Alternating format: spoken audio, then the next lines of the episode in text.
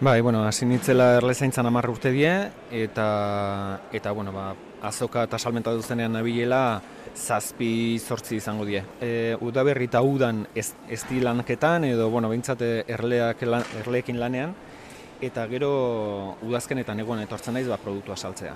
Orduan, bueno, ba, azokan ez naiz egoten urte guztin zer, jende agia badaki, Orduan, ba, bueno, ba, jendea zaioten da noiz urrian etortzen naizen, e, ba hori, ba, martxoa bitartean hemen izaten naizelako.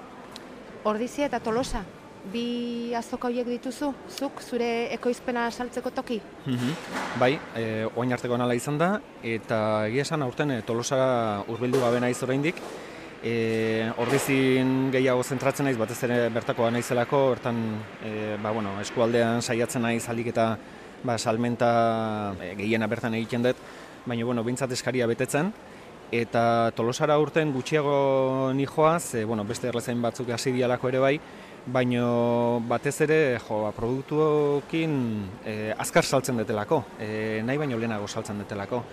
Eta urtero urtero geroz da lehenago bukatzen zaizkidalako ez di. Ez dia gehiago estimatzen dugu, orain zu hasi zinenean esate baterako, orain dela zazpi, orain dela hamar urte, ez dia apreziatzea gehiago kostatzen zitzaigun, mm -hmm. geroz eta maiteago daukagu ez dia. Bueno, nik izango dizut nire, nire esperientziatik behintzat, lehenago ez dia orokorragoan ezagutzen zela, ez da, ez dia eta ez dia. Jendea maira etortzen zidanean esaten zidan, ez dia nahi dut. Eta esagatzen nionean, da ze ez di gustatzen zaizu. Eta gelditzen zian zer esan etzekitela, ez? Etzekiten ez bat baino gehiago bazenek. Noski hemen bertako ez dia ba, danok ezagutzen dugu, betidanik e, dugun ezti hori, ba, bere ezagarri bereziekin, baina Nafarrora arabara mugitzen garenok eta oso ezti desberdina lortzeko posibilia izaten dugu, ez? Oso ezti abaniko zabala da. E, udaberriko eztietatik hasi eta uda udazkeneko eztietan bitartean, ez? Landaretza desberdinak oso ezti desberdinak ematen ditu, bai kolorez, bai teksturaz, bai zaporen arabera. Orduan, bueno, mundua da, azken baten hau, eta jendeak ikuste dut e, apreziatzen dula gehiago ezagutza hori badulako, ez? Beira, orain inguratu zaigu eskolan batetik datorren taldea, ez, Joan? Mm bai, hala da. Nondik etorri zarete? E, udanetatik. Ah, ordiziakoak zarete? Zer egin behar duzu gaurko izan hemen? Azoka, ikusi azoka, produktu. Bai. Eta zerbait erosi ere bai? Ez. Igual. Ez dia gustatzen zaizue? Bai. Niri ez, niri ez. Niri asko gustatzen zain. Nola jaten duzu ez diazuk? Goiarekin. Eta postu honetan bost ezti diferente aurkituko ditugu. Bai, gaur bintzat bai, datorren astean azoka berez izango da eta segarren ezti bat etorriko da. Oso ja udan berandu etorri dan ezti bat, baina orain momentu honetan bostekin naiz bai. Dituzu da berriko bi, e, bata nafarra, e, koltza eztia du erromeroarekin e, nastuta, eta e, ataunen jasotako akazi eztia. Geu ustailan jasotakoak beste bi badaude, bata da ataungo mila lore bat, gure betiko eztia izan dena, ba, gaztaina pixkatekin, larra batez ere, akazia pixkat badu, aligustreak, hau urteak zian azken bi urtetan ez du ez hau jasotzeko modurik izan, baina bueno, ba, lehorteak, udako lehorteak diala eta, baina urten e, ekainan egin ditun turmoi guraldi batzuekin eta bintza posibilia izan da ez hau jasotzeko, eta gaine kantidade desenteko. Eta bosgarrena izango litzake, ba, eralarren e, uda bukaeran jasotako bosgarren ez bat. E, ez hau normalen izaten da larra gehi txilarra, baina aurten e, nola luzatu egin den denboraldia, ba, untza ere pixka sartu dut, horrek garraztasun pixka bat eman dio. E, Seigarrena falta dena eta datorren astean izango dena? Bai, hori ere uda bukaerakoa da, eta berezeki aurten uda oso luze izan dalako esaten izan bezala, ba, batez ere ba, gurbitza jasotzeko modu izan dugu. Hau jakin bagenekin ez hau bazela, erlauntzetan eta ikusten zelako, baina ez denun jasotzen, baina negurako uzen zaielako ez hori. Baina aurten, ba, ume asko zutela eta erlauntza koendik altzakin genitun, orain erlauntza handia genitun, eta txikitzen ditugu negurako ba, bereiek epelago egoteko, e, temperatura hobeto mantentzeko, eta bar, eta altza horiek jasotzea jongeanen sorpresa izan da, ba, gurbitza bilatu dugu. Orduan, ba, bueno, oso ez berezi bat. Guretzat oso berezia da gurbitza, Jon. Mhm. Pello Zabalaren oroimenez jarri genuen gurbitz landare bat arantzazunan dago. Mhm. Eta zuek aurten lehendabiziko aldiz gurbitz lorearen eztia jasoko zenuten noski. Hori da. Eta zuk nola dakizu ezti horrek gurbitza duela?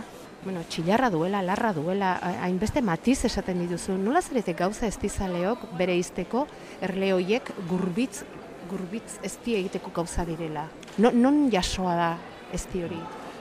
Hau e, Arabako mendian jasoa da, e, kanpezutik gertu, eta zergatik dakigun ezti desberdinak dian eta zen asketak izan ditzaketen, ba, azken batean lekuan lekuko badakigulako zer dan loratzen dena, eta gero bestetik e, probatzen dugunean ezti hori badakigu segun eta ze zaporek dian, ba, ze, ze estimota izan daitekeen. Dena den gero badago zientifikoki ere jakiteko modua, eta Gipuzkoako Erlezain Elkarteak orain ari da gaina e, teknika hau implantatzen, eta mikroskopio bidez jasotzen dian polen e, pikorren arabera detektatzen da, edo jakin dezakegu ze portzentaje duen ezti bat, eta ze portzentaje duen beste bat. Ezti hori datorren astean etorriko da, gozatu izenarekin, hori baita Jon Etxeberriak e, ekoizten duen eztiaren izena. Zuk probatu da eukiko duzu noski, ze zapore dauka gurbitz eztiak.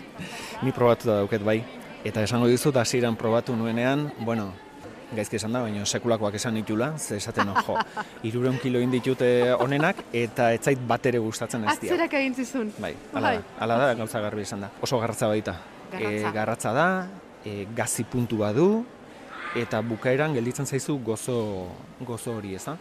Eta azken duten, lehenko astean hemen e, batekin e, probatzeko emanion, eta esaten zuna, oh, hau prozesua da. Probatzen duzuen momentuan da, ematen dizu halako zapore berezi bat, eta gero gaziarekin, eta gero gozoarekin bukatzen duzu. Denetik dauka pixka bat orduan, Bai, ez? egia da, hauan oso, ez dakit, e, bai, lan berezi egiten dula ez honek. Dena den esango dizut, ni ikasten ari naizela ez hau jaten. E, oso ez zalek dan jende bati ematen diodanean batez zen udako eta ez ilunak, ez garratzak bilatzen ditunak, ez hau asko ari zaiola gustatzen, baina egia da ez dula indiferente guztan. Ja, E, ez hau ja. gustatzen da, edo, Edo ez da gustatzen. ez, ez? Bai, Mhm. tarten gelditzea zaila izaten da bai. Ba, ez, ez di kolore eh, argixa marra esango Bai, nukenik. deixente, bueno, deixente zen, ez dia atera genunean, eta argitzen ari da? Bai, kontua da kristalizatzen hasten denean eta gogortzen hasten denean, e, argitzera egiten dula. Ah. Ez di guztiek egiten dute hori Ah. bera. Horregatik e, erromeroan oso berezia da. Erromeroa likido ateratzen dugunean ambar kolore badauka Bai, eta gero ikusten duzu ze kolore zuria Zuri-zuri gelditzen zaion kristalizatzen denean. hori da erromeroarena. Ezagunagoa zaigu erromeroarena. Bai. Hemen zeintzen em, untzaren matizak zituela esaten Bai. zenuen hori? Aralarko eztia da. Aralarkoa. E, eramaten du uztailan eramaten ditut erleak aralarrea, batez ere listorrakin daukagun arazoa dela eta leku segura baita, uztailetik aurrera, eta, eta bueno, ba, larra bete-betean egoten da, beran e, ataunen larra loratzeari uzten dionean, aralarren loratzen hasten da. Orduan biak aprobetsatzen ditut. Aralarrera eramaten ditut, larraren loraldi egiten dute, eta ondoren txilarra etortzen da eta txilarrakin bukatu egiten da normalean guk horrela jasotzen dugu. Baina aurten esaten duzuen bezala, ba, bueno, kanpo faktoreak horrela izan dira eta untza jaso da bukaeran. Eta horrek garraztikutu bat ematen dio bai. Untzak oso usaimen eta oso zapore berezia du. Eta lorea ere bai noski? Bai, bai. E, normalean oso berantiarra izan da, e, negurako erreserbak izaten dira, horiek erleaentzat. Baino nola pixka sartu duen eta, ba, bueno, beste ez berezi bat, gehiago. Untzak lorerik zuenik ere ez genekien. Bai, izaten du, izaten du oso gaina e, oso kuriosoa bai da ze berdea da. Lora. Lorea? Bai, eta orduan Hostoa osto bezala? arten, bai, osto arten ez da gormezten Ah, nabarmentzen. orduan horregatik, gure Bai. begiek ez dute ikusi. Egon egongo zen, segurazki baina. Baina kuriosa izaten da, loratzen denean eta erlauntzan batzuk inguruan baldin badaude, sekulako burrumba egoten da Ah, bai. untzetan, eta Bai, hori, eh. bai, bere Eta- ematen ari denen seinale izaten da. Orduan, em, berantierra, ez di berantierra izango litzateke untzetik datorrena. Bai. Segurazki honetan edukiko du zer ikusia klima aldaketak, ez, Jon? Bai, bai, Segurazki geroz eta azkarrago hasiko zarete untzeztia biltzen. Jo, esango nizkizuke mila gauza. Asteontako go- kontuak izan ditugu, e, nik erleak ekarri beharra ditut honea, e, ezinbestean gaina, ba, bueno, hemen daudelako zensatuta, ekologiko behartzen dit, diru laguntza batzuk ere jasotzen ditugu polenizazioagatik eta eta beste, orduan fetxa batzuk jarrita ditugu, baina ataunen momentu hontan dugun listor kopuruarekin ezingo nuke ekarri. Eta hortxe horregatik gaitu gara aste honetan hizketan, oraindik ere aber aste bete edo atzeratzen den, oraindik eta aber eguraldi hotzagoa sartzen den, orain hasi dira badirudi izotzak eta berratzeatzen dan listorra, ze nik erlategian bertan materia garbitzen da ari naizela, bildurra ematen du zenbat listor hurbiltzen dian. Hori da Bai. estizaleon eta erlezainon buru austerik handiena gaur egun. Bai, barroarekin batera, momentu honetan listorrarekin gaizki pasatzen ari gara. Bai. Barroa gaixotasuna da. barroa gaixotasun bada, e, fuerte jotzen duna eta oso kontrolpean izan behar duguna ezinbestean, baina hori kontrolatzeko ba, bueno, metodoak baditugu eta gure esku dago. Ez da, ezin duguna kontrolatu da listorra. Listorrak momentu honetan egiten ari den erasoa izugarria da, eta bueno, ba, ni profesional bezala ba, eramaten ditut erleak hemendik kanpora, bai Nafarrora, Arabara edo Aralarrela, baino baserrietan eta erleak, erlauntzak, ba, moitu ezin dituen e, jende hori asko ari da sufritzen, eta iruditzen ez baldin bada ere e, gure erle poblazioa izugarri jaisten ari da Gipuzkoan, e, Bizkaian, e, ba, arazo honegatik, eta ez gara konturatzen, baino jende erlezain asko bere ofizioa uzten ari da, baia desesperazioagatik ezin dulako. Urtea jun, urte etorri erle berriak erosten ari da, eta ezin du, ezin du, esaten du, aitxita, ja esaten du, zertako. Baina, bai, e, suposatzen da kanpaina beranduago bukatuko diela, hemendik aurrera, ze uda luzatu egiten delako, aurten ikusi besteik ez dago San Martinetan oraindik ze giro geneukan, azaroan oso giro epelak izan ditugu oraindik, baino, baino kontua da guri e, oraindik e, umaldian izaten ditugula erleak, orduan etxoin behar izaten dugu, e, umaldi horiek bukatzea, eta karo, horrek esan dugu kanpaina luzatu, luzatu egiten zaigula. Eta gero, ba, beste ezagit, hola datu bat ematearren, e, aurten e, Nafarroan eta atzo bertan ginen eta erromeroak ez dio loratzeari utzi. Eta udaberrian espero dugu loratze on bat izatea, baino ikusten zaio e, lorea irekitzear daola bete-betean, eta oraindik abenduan gaude, eta oraindik hilbeltza etorriko da, eta hotzak etorri behar dute, eta otsailean ere bai, eta martxoan espero da loraldi hori izatea. Orduan, ba ez dakigu, egia esan gauzak asko ari dira kanbiatzen. Gu behintzat horrela ikusten dugu mendian. Eta hori dena nola eramango du erleak? Ba, momentu hontan, ba, ba, Deskantxu ere beharko du erleak edo bai, zer? eta landareak, landareak ere landareak. deskantxo behar dute gero udaberrian emateko. Hori da. Baino deskantxurik ez baldin bada, ez dakigu gero udaberrian zer gertatuko den. Nik esango dizut, e, nire lankide batzuk, e, Nafarroan e, e, ezkaia asko biltzen zutela, asko, baina hini esaten igaian e, ez horren beste erle izan da, hiru bat mila kilo jasotzen zituztela.